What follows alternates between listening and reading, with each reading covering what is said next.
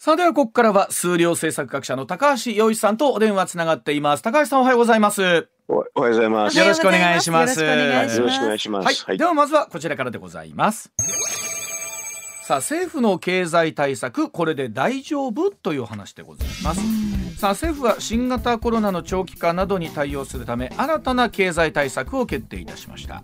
え国と地方の財政支出については過去最大と言われております。55兆7000億円。え対対策の経済効果について内閣府は実質 GDP を5.6%程度およそ30兆円強押し上げると見込んでいますということなんですが、さあ高橋さん、えーまずこの過去最大と言われてますがそうでもないんですか？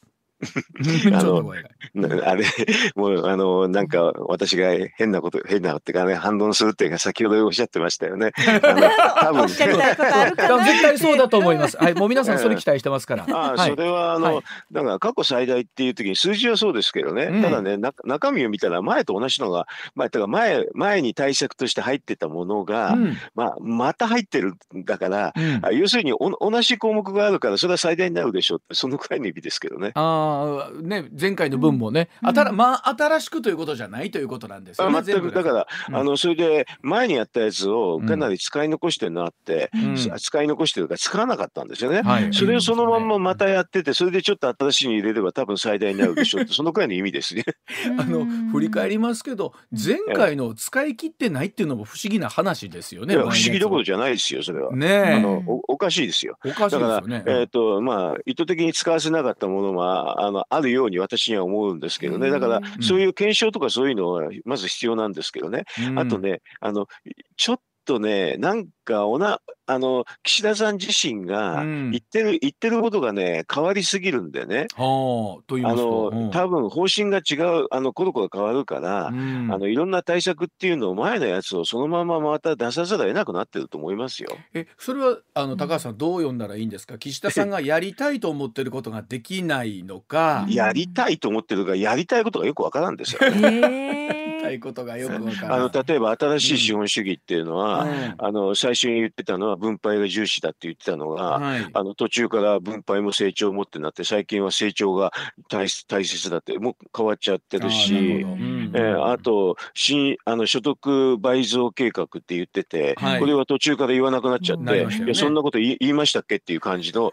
答弁、あの要するに政府答弁書になってますよね、今ね。あうーん、あとは、えーっとね、えーっと、小泉政権以来の新自由主義からの脱却って言ってたんですよ。うん。そしたら、あの、それは、いい悪いは別なんですけどね、うん。それ言ってたんですけれど、うん。あの、最近なんか、あの、あえっ、と、デジタル田園都市会議なんていうの見たら、うん。あの、おそらく、えっと、小泉政権以来の新自由主義からの脱却って、うん。あの、竹中平蔵さんが典型的なんですよね。はいはいなるほど。えそれで、だ竹中平蔵さんが、あの、まあ、えっ、と、成長力会議ってところで委員してたんですけどね、うん。それが外れるっていう予想があったんですけどね、もしうん、そ当然そういうこと言ってればそうでしょうね。うん。ただし、今回またそのまま入ってるし、あとそれに似たような感じの人っていうのもそのまま全部入ってるで、うん。それで発言内容も、あの、なんか、まあ、規制改革とかそういうのを今までしないって言ってたんですけどね、これもやりますっていう話になったから、もう全くわかんないですよ、これ。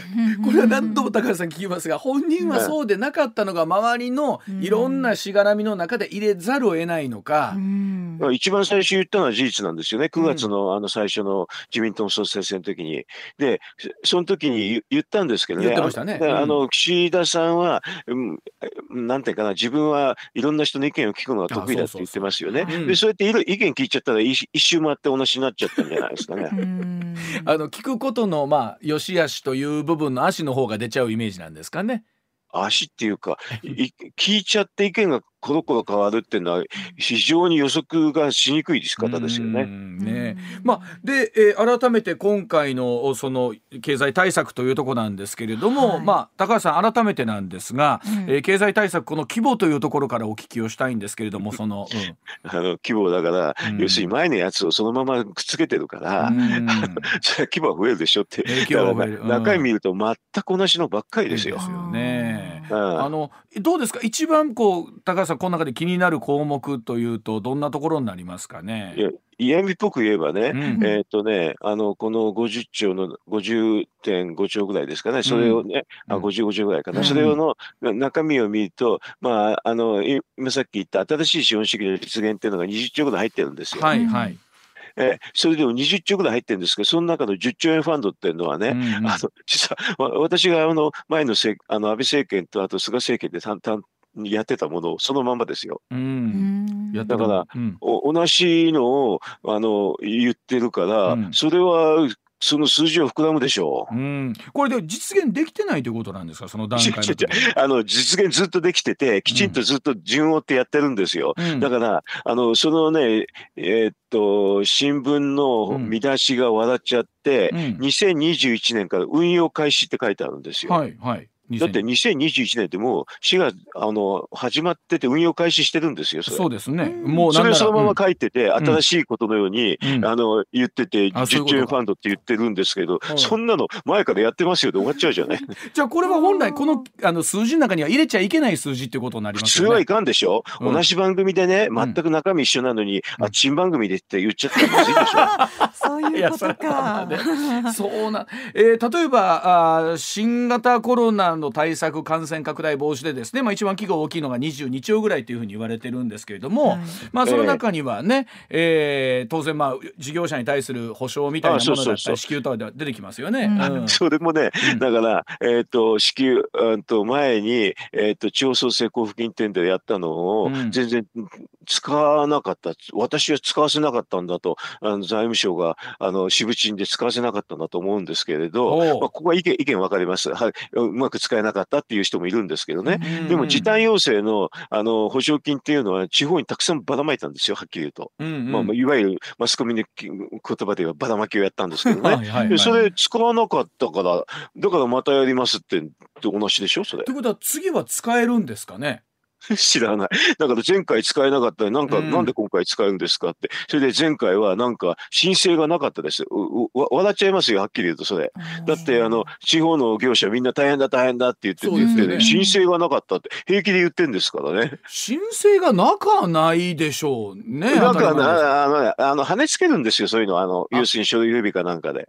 そうか跳ねつけたら、うん。あ申請がなかったということになるわけなんですね。うん、だからそれはすごい変なレトリックでね、はいはい。私もそういうのおかしいと思ってるんだけど、うん。あの、えっ、と、なかったって、なんかない、ないはずないでしょそうですよね普通に考えね。いう方多かったのにね。あー。そう、あの、えっと、だからね、いろんな理由でね、跳ねつけて、あとね、あの、時短要請するときに、うん。えっと、飲食が多いでしょ？はい。うんあの、飲食ってね、はっきり言って都道府県が許認可持ってるんですよ。はいははいい。うんだからね、結構ね、あの、申請しづらいんですよね。うんなんかあの、えっ、と、要するに許可業者でっていうか、あの、営業停止みたいなのうんを下手にし申請してごねたりするとやられちゃうでしょ？だから、はいはい。えー結構、あの、従順な業者が多いんですけどね、こういううん規制業種ってんだけど、うんうん。うんそういうところが申請しなかったっていうんだけど、本当にしなかったんですかと私は思いますけどね。うん、だからえあこっちはしてるやんかと。だから受け付けられへんかったやんかなんだけど、えー国の方からすると申請がなかったということになるわけですねそれに関してはね。そうそういうふうに説明するんですけど、うん。それはおおおかしいだろうっていうのは、だいぶ前からそういうふうに、えっとね、菅政権なんかで言ってたんですけどね、うん。そういうのをね、またあの予算としては、まあ、いや、あの申請がなかったから、今今回新しく作りましたって、そんな感じの予算ですね、今回は。うん、となってくるとそうやっていったらこの55兆という金額がだいぶ目減りしていきますよね。そうだから、そういうので省いていくとね、うん。何が新しいんですかっていうと、ちょっと話題になった、あのほら18歳以下のあれなんでしょ？あのー ?18 歳以下の子供に対して、10万円ってやつですね。えーっと10万円って、はい。ここのくらいは新しいのは新しいですけれど、うんうん。まあ、あの、これ2兆円ぐらいですからうね。ん。だから、すんごく減っちゃうんですよね、いろんなの。あのこれあのー高橋さんのお話の中でね、はい。これ小切手で渡せばいいんじゃないかというお話があるんですけどものすごいこれどういうことですか？あのの要するに、うん。えーっと、今の児童手当みたいなやり方で今回渡すんですけどね、うん。所得制限を課すっていうやり方をするんですけれど、はい。こういうやり方って、あの、えっと、前回の時も、うん。ほら、あの、書類が送られてきて、書類を返しはてい、銀行振り込みってパターンでしや,、はい。やり方でしょ、うん。でそうでした。一番簡単なのはね、あの自分の名前が書いてあるうん。政府小切手の送ってもらうのが一番簡単にお金がもらえるんですよ。これね小切手はどう届くんですか？うん。郵便。郵便で？郵便で。郵便で届くわけですか小切手が、うんだって制服小切あ記名式だから名前書いてあるから、うん、別に他の人があのそれを受け取ったって銀行に持ってっても換金してくんないですから。あ全然ー大丈夫ですよ。じゃあ上泉雄一さんに来たものだから、はい。僕他人が仮に万一持ってっても変えてくれないわけですね、お金にそれは。はあの記名式の成功切手っていうのはそういうもんですからそれは当たり前なんですけどね。これだからそんなのあの世界の標準のやり方はこれなんですよ。うー。んなんか一度アメリカでもやられてるんですよねトランプさんのどこのどこの国でもやってますこんなのは。はだってこれが一番簡単でん早いし、それであの変な間違いごごご配送しても全然問題ないですから本人じゃなければね。あー使いようがないわけですもんね。他人だとね、どうしようもないわけですから。あうん。の日本でいうとあの総選挙の時に、うん。あの投票入場投票所の入場券あるじゃないですか。はいはい来あの投票券。あれと全く同じですやり方。あれも照合されますもんね。本人かどそううかっていう。あれ言ってやっぱり本人かどうか聞かれるでしょ？聞かれます、はい。でぎ銀行だったらもっと厳しくてねちゃんうんとあのなんか身分証とかね運転免許証見せてくださいって言われるから。になりますよねそらねお金ですからね。だからお金だ。だからね、うんだからあれよりもっと厳しくやられるんだけどだからそれで全然普通の国は全くそれで問題ないんで、うんそれをやるのが一番簡単ですよ。あの僕は高橋さんのお話聞いてて思うのは、はい。結局この給付とかなんとかって僕ら気軽に考えますけど、いわゆる事務手続きみたいなところをいかにスムーズにできるようにするかっていうのはすごい大事なんですね改めて。だってそそれがほとんど肝でね、こんなもんはあのそこで手間がかかるだけなんですから。うん。だから、あの、あアベノマスク配った時私なんか、あの、安倍さんにも言いましたけどね、うん。アベノマスク配った時に、この記名式制服小切手をうん。中に忍ばしておけばね、うん。10万円入れとけば、みんな文句言わないですよって言ったんですよ。そうですおーね。一緒にすればよかった。おーそうそう、すごい簡単にできしたら。あ総理は何とおっしゃったんですか？安倍さんは当時。いや、あの、まあね、あの、その意見は私も前から言ってて、事務方の方からね、うん。あの、もうこれやったことないんだから、あの、うん。変なこと言わないでくださいって言われましたよ。やったことないことには慎重なんですそうね。か。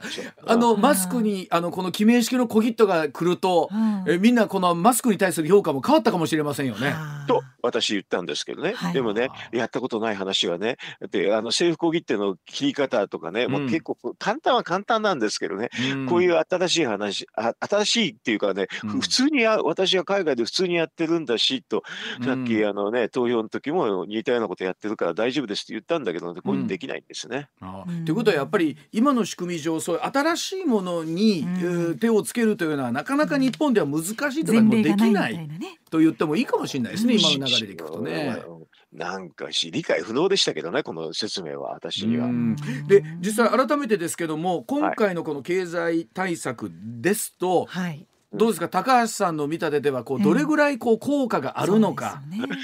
あのすぐやれば効果があるでしょうけど、うん。まあ所詮滞いし、うん。それだと全体の数字も前と一緒なんでね、うん。で、うん、なんか前と同じようにまた使わないなんて言われたらもう効果なんかないでしょこれまあもちろん実質がどれぐらいかっていうのはありますけど少なくとも数字上55.7兆円っていうのをまあ、それは全く嘘ですよ。ね出てそれで意味がないっていうんだったらこの数字は何なんだって話になりますよねこの対策は。い意味意味の意味のないあだから本当に意味があるんでしたら前回でも意味があったでしょっていうふうに言われちゃうってこんなにうん GDP 下がらないでしょっていうのが、うんまあ、普通の答えでしょだからまた同じような具を繰り返すっていうかねあうんの使わせないとか言ったら、うん全く意味がないと思いますよ。うん今大事ですのにね経済対策。うーんうんなんか要は僕らこの数字に高橋さんだま騙されちゃいけませんよというかうん ごまかされちゃいけませんよという思いですかね。きちんとした中身を見てね、うん。あのそういうふうに前の使いの仕額がいくら上がったかとかそういうのは実はね、うん。今の経済対策の中では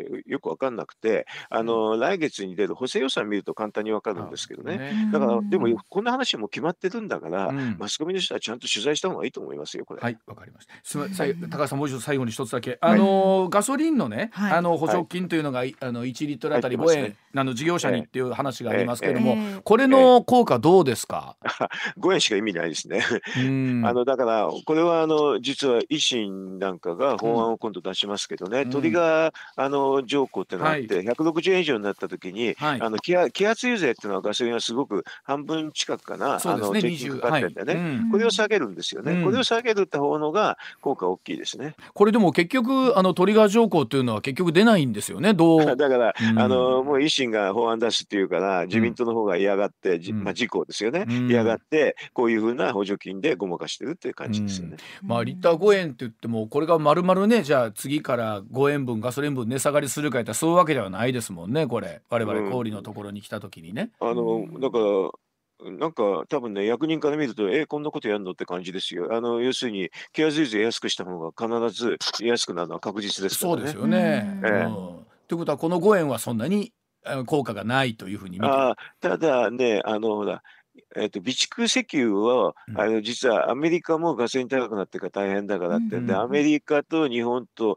あと韓国かな、うん。3つぐらいの国で一緒に備蓄石油を流す出すっていう話があるんでね、はい、ううん。んうん、こっちの方が効果ありますね。そうですね。あのどあの増産したのと一緒になるんでね、はいはい。あの石油増産と一緒になるんで、うんだからあのこの一緒にやるから何が効果があって何が効果がないか分かりにくくなるんですけれど、はいはいこ。の備蓄の話の放出やしやると結構効果が出るかもしれません。うん、まあ、これから本当ね、あのー寒くなっていきますからね、えーはい大事なお話になってくると思いますが、はい、では続いてこちらでございます。6時30まもなく6分になります。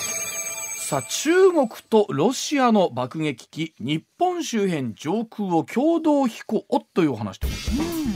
え先週金曜日なんですが中国軍の爆撃機2機とロシア軍の爆撃機2機が日本海から東シナ海にかけての上空を飛行した後沖縄本島と宮古島の間を抜けて太平洋に出たということなんです、えー航空自衛隊の戦闘機が緊急発進して警戒監視にあたり領空侵犯はありませんでしたというところなんですけれども、さあ、あの前回もね、あの船が日本を一周するというような話もありましたがきな臭い話ですねこれね。ねうん、あの高橋さん改めてこの中国とロシアの動きどんな意味があるんでしょうか、これはうね、ん。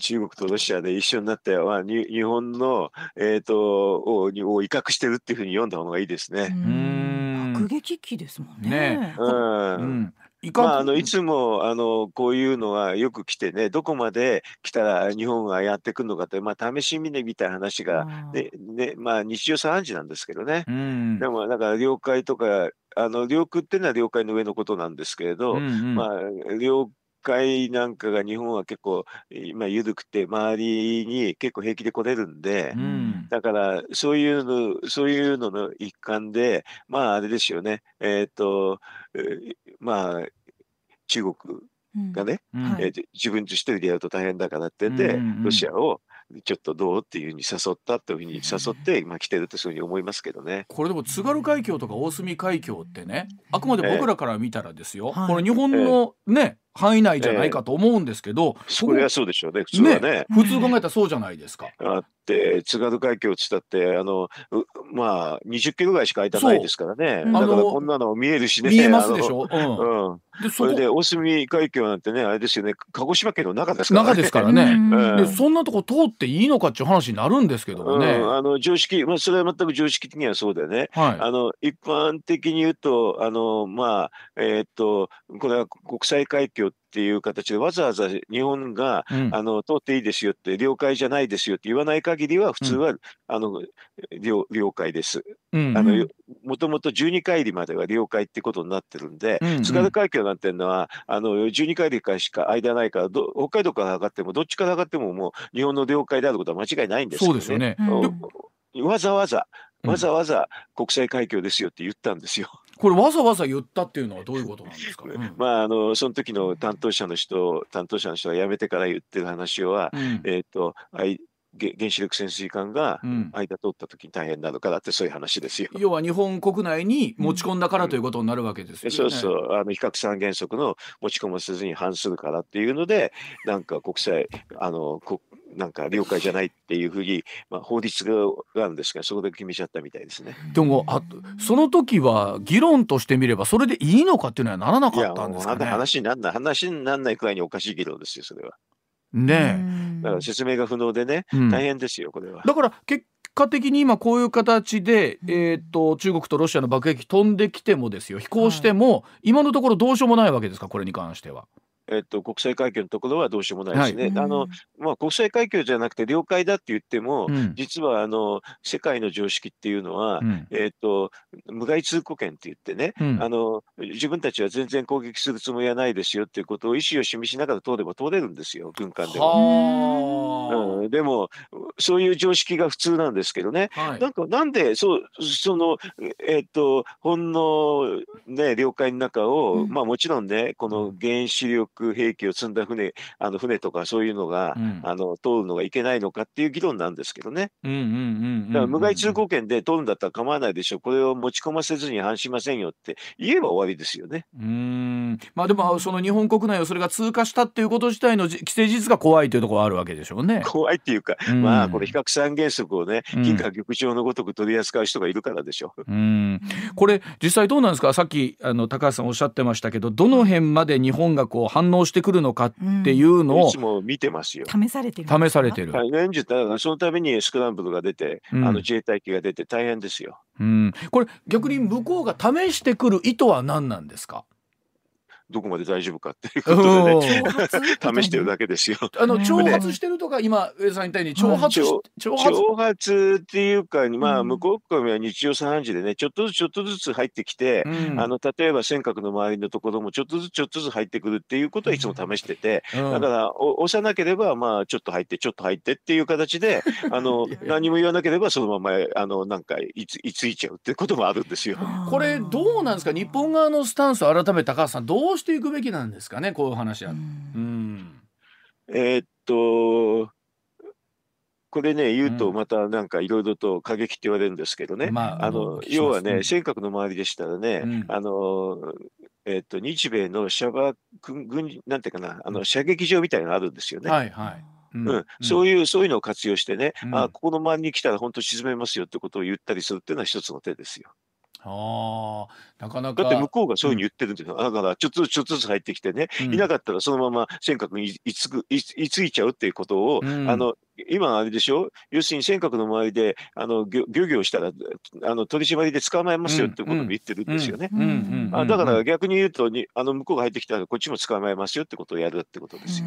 このあの中国という国は例えばウイグルの話にしてもそうですし南シナ海そうですしもう台湾そうですけれどもやっぱり何ですかねこの特に尖閣まで含めてやっぱり狙いに入ってきてるターゲットに入ってきてるというっと前から言っね。てます。ずっと前から言ってるから。うんこれでも何十年のスパンでずっと言ってて、うんあの要するにウイグルと、うんえっと南シナ海とうん香港とうん台湾とうん尖閣、うんこれは全部自分のものだとはっきり言ってて、それをそれぞれ今まで実行してきたんですよね。うんウイグルの話もそう、南シナ海もそう、あと台湾も、あ香港もそう。うんあと残ったのが、まあ、あの台湾と尖閣だけですからね。うんまあ、これは必ず来ますから。だから、日本でこういう議論すると、まあ、話せばわかるでしょって言うんだけど、話せばわかんないからずっと来てるんですけどね。し合いまあ解決しでない。もますますもってほら例えば習近平さんの体制というのが強くなってこれから来るわけですよね。うそうですよんうん、だから残ったのがもう尖閣あの尖閣と台湾だけなんで習近平さんの野望としてはねだからそれ必ず、まああのえーと奪いに来ると思うのが普通ですよ。これでもそうやってお話聞いてるとすごいちょっときな臭いなと思うんですけれども、うんさあ改めて取り得る対応とするとさっきも高橋さんおっしゃったような形ぐらいしかないんですかね？ないよ。うん。あのこれはもう決まってて相手の方が軍事を拡充しているときに、うん。あのそこに対抗しなかったらこれはもうメッセージとしてあのどうぞっていうふうなメッセージになっちゃうというのは国際社会です。うーん。これなかなか難しいですよね。かといってどうぞ難しくない。全然。全然難しくなくてあの要するに相手でやってることを同じことをやるってだけです。うーんね、ことを荒立てたくないっていう気持ちも もちろんそれはね、それは無理です。あの、うん。ことを荒立てないたくないと思ったら、はいあの、完全にやられるっていうのは国際社会です。改めてですけどものすごい根本的ないきますけどどうして中国は尖閣諸島が欲しいんですか、うんそれは海に出たいから海太平洋に出出たいからっていうことですよ。うん海洋国家になってね、うんあの、ゆゆくゆくは太平洋の半分はいただきたいって、そういうことを、そういう野望を持ってるってだけです。太平洋の半分もうもうあそうすると日本入っちゃうんですけどね。ねいやもういら、うんそんなにもう十分お持ちじゃないですか十分そう十分お持ちだよ。あ、お持ちっていうんだ、それをね、思ったら、それを習近習近平さんに直接言った方がいいですよ。いくら日本で言っててもね、だんだんそんな聞く耳を全く持たない 人人あの方ですから。まあそうですよね。ええということはでもまああのどうですか？こういうお話があるということは、はいこれからちょくちょくこんなお話というのがさらに、まあ、出てくるということでしょうね。あの台湾の、えー、と奪い取るっていうのは北京オリンピック終わった後から終わってから、うんまあ56年っていうふうに言われてますね。となってくるとおっしゃる通りその北京オリンピックっていうね、まあはいえーところであって例えばアメリカなんかが外交的なボイコットをしていこうみたいなことはありますけれども、うんこの動きも言ってる間にこうもっと騒がしくなってきますよね。うんえーっとまああの選手団を送らないっていうのは選手に気の毒なんでね、うんうんうんえーうん多分だから外交的ボイコットっていうことなんでしょうけれど、うんうんあのジェノサイドっていうのを現にもうやってますからね大量虐殺っていうのをね。んんうんうんだからこれだからジェノサイドやってて平和の祭典っていうのは何かっていうことになりますよね。はい、そうですよね。まあ日本も含めてどういうふうにしていくかってことになりますよね、これ。ん。そうですね、うん。本当に、あのだから日本はいつもね、あのあ話が分かるっていうから、組みしやすいんですよね、中国から見るとね。あのどっかででも高橋さんあるんですよ。話したら分かるんちゃうかってお全然分かんない。い やだって言葉言葉が違うから、まず分かんい。やまあないですよ。それはそうなんですけど根本で言うと。それは根本で言うとそこなんですけども。はい。えー、6時45分でございます、はい。コマーシャルの後もう少し、上泉雄一のエーナー MBS ラジオがお送りしています。さあ時刻6時53分回りました。引き続き高橋洋一さんにお話聞いていきましょう。続いてはこちらでございます。さあ閣僚の資産公開。これってどんな意味があるの？という話でございます。さあ岸田内閣の閣僚全員の資産が公開されました。資産が最も多かったのは野田少子化担当大臣で岸田総理は全体の4番目でした、えー閣僚全員の資産の平均9440万円、えー前の菅内閣発足時の1億651万円を下下回ったということなんですがさあまずは高橋さん、えーまずは閣僚の資産公開、この意味合いから教えてください。これはね、はいあの公開して、うんえー、とそれであとその、えーと閣僚やってる時にね蓄財したかしなかったかを見なきゃダメなんですよ。だから本当はその、えーっと過去のややつでうん。この前の政権がどうだったかって一緒に言わないとダメですよね。あーその前後を比較しないとあんま意味がないということそれはそうでしょ。う意味としてあのそもそもとしてうん。あの要するに在任期間中に蓄財したしてるかどうかって見たいからこういうのやらせてそういうふうな制度があるわけですよね。うんうんうん。でもなんかもうマスコミの方の方だとねもう最初の時だけでこんうなこの人は金持ちでそれだけ説明するんでしょ？うん。でも一回新しい政権が発足したってことは前の政権が終わってるわけでうんその前の人はえーこういうふうに発表したけどこういうふうに増えましたこういうふうに減りましたとかそれ一緒に言わないとダメですよね。いけませんね。えいけません。いけません。え、あこれはね、んあの実はね法律もちょっとまずくてそれであの閣僚の資産公開ってこれねもう今から40年ぐらい前からやってるんですけどね、うんであのそもそもそれで国会議員も今から30年ぐらい前からもうじ資産公開してるんですよ。うんうんうんうん、そういう資産公開法っていうのがあって、ただしね、それの、えーっとディスクロージャーっていうか、開示する義務があるんですけどね、うんこれね、い今時でしたらね、ほこれは全部ね、インターネットで開示しなきゃダメなんですけれど、うんうんそれを昔のままに、えーっとね、国会のある一箇所でしに行かないと見れないんですよ、これ。あということはぜいつでも誰でも見られるもんじゃないわけなんですね。そそこがおかしくてね。だから、あの、マスコミだけのせいにするよりかは、要するにこんなのあのね、インタインターネットの上でね、あの、常時公開してれば必ず誰かが前の人はこういうのお金でこういうふうに持ってたけど、辞めるときこうでしたって言うでしょ、うんうんうんうん。み見ればすぐわかるんだよね。うん。だからそれを、あの、やっぱり公開の仕方の問題が、に、ちょっと制度としてちょっと不備があると私は思いますけどね。でしかも結構実態をどこまで反映してるかというと分かんないところもあるんですね。それは株式がうん。あれですよね、時価じゃなくて株数だからとか、そういうのでわからないんですけど、でもね、はい。私が今言ったね、話だけでも、うん。実は前の時は一個だったけど、辞める一個だったって言えばね、うん。ちょっとわかりますよ。うんうん。だから、こういう時にうん、こう、す、あの、なんていうかな、この実態が反映してないなんて、これはっきり言うとね、ちょっとえ筋違いの批判なんでね、本当の批判っていうのは、うんやっぱり最初の時と辞める時の、そこのやつをすぐ分かるようにできないっていうのが一番の問題ですね。でも例えばほらあの続けて、えー閣僚をやってる方でいうとこれ比較することは可能なわけですよね。もうあの毎年1回必ず出してますから、か全部可能です可よ。能だというそれことですよね。で閣僚、うん閣僚は、あのその、ええーっと任命された日もで出すから、うん。実はあの辞める人もその時までに出してるはずなんで、うん。だからこれは可能は可能なんですけどね、ん。簡単に見れるようになってないっていうのが大問題ですよね。そええ。あのそれで言うとあの文書交通費もなんか近いとこあるのかなと思うんですけど本当はうん。そのあたりも含めてご自身たちでしっかり法改正していかないとダメだということですよね。あれは領収書を出すか出さないかの問題なんですけどね。うんうん。これもね、20年ぐらい前から国会ではね、領収書を出せってずーっと国会の中の、えっ、と、えー改革委員会って第三者のね、うんうんあの報告書があるんですけどね、それを見ると20年前から報告書出せって言ってるんですけれど、うんうん。で報告あ、領収書は出さないですね。うん。あの高橋さんツイッターでねあの文書交通費に関しては、電子マネーを渡せばいいってお話あるんですけどあれはどういうことなですか？なぜね、うん。あれはね、あの要はね、領収書を出せって言うと、事務が煩雑になるっていうことをすぐ反論で言うんですよ。うんだったら電子マネーだったらもうえあの履歴が全部残るからね、うんすごい簡単なんですよね。うんうんうんそうですよねだからそれでいいじゃねえかというふうに。だって私なんかもだって別にあの領収書は国会、あの税務署対策では取ってますけどね、実際は電子履歴っていうので全部わかるわけなんで、うんだから、あの、めんどくさい、事務がめんどくさいっていう人は電子、電子履歴のための電子マネーが一番簡単です。